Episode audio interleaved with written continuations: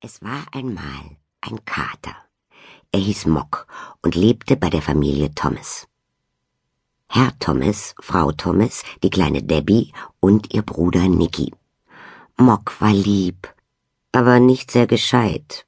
Es gab viele Dinge, die er nicht verstand. Andere Dinge vergaß er einfach wieder. Mock war schon ein sehr vergesslicher Kater. Es kam vor, dass er sein Abendbrot fraß und es später einfach vergaß. Dann wunderte er sich über seinen leeren Napf.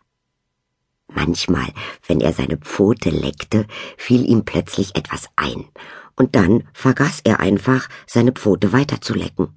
Und einmal, als er einem Vogel hinterherjagen wollte und deshalb von einem Ast hoch im Baum sprang, vergaß er sogar, dass Katzen nicht fliegen können aber am häufigsten vergaß er seine Katzenklappe.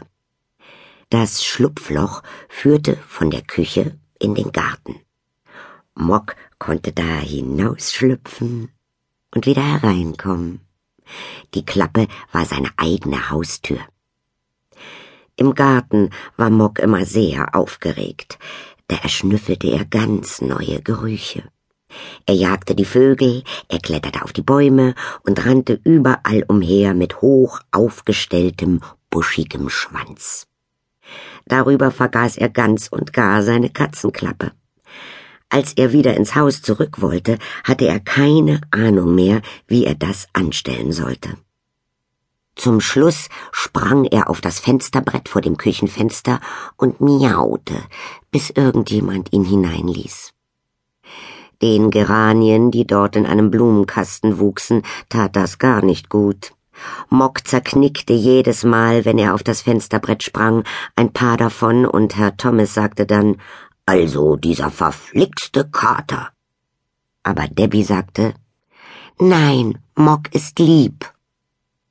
Einmal hatte Mock einen besonders schlechten Tag. Schon der Morgen fing schlecht an. Mock schlief nämlich noch fest, als Nicky ihn aus seinem Korb aufnahm.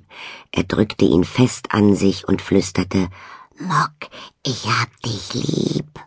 Mock rührte sich nicht, er fand wenig Gefallen daran. Dann war es Zeit zum Frühstück.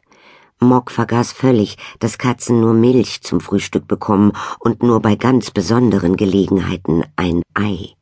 So sprang er auf den schön gedeckten Küchentisch, an dem die Familie Thomas saß, und fraß eben Nickys Ei.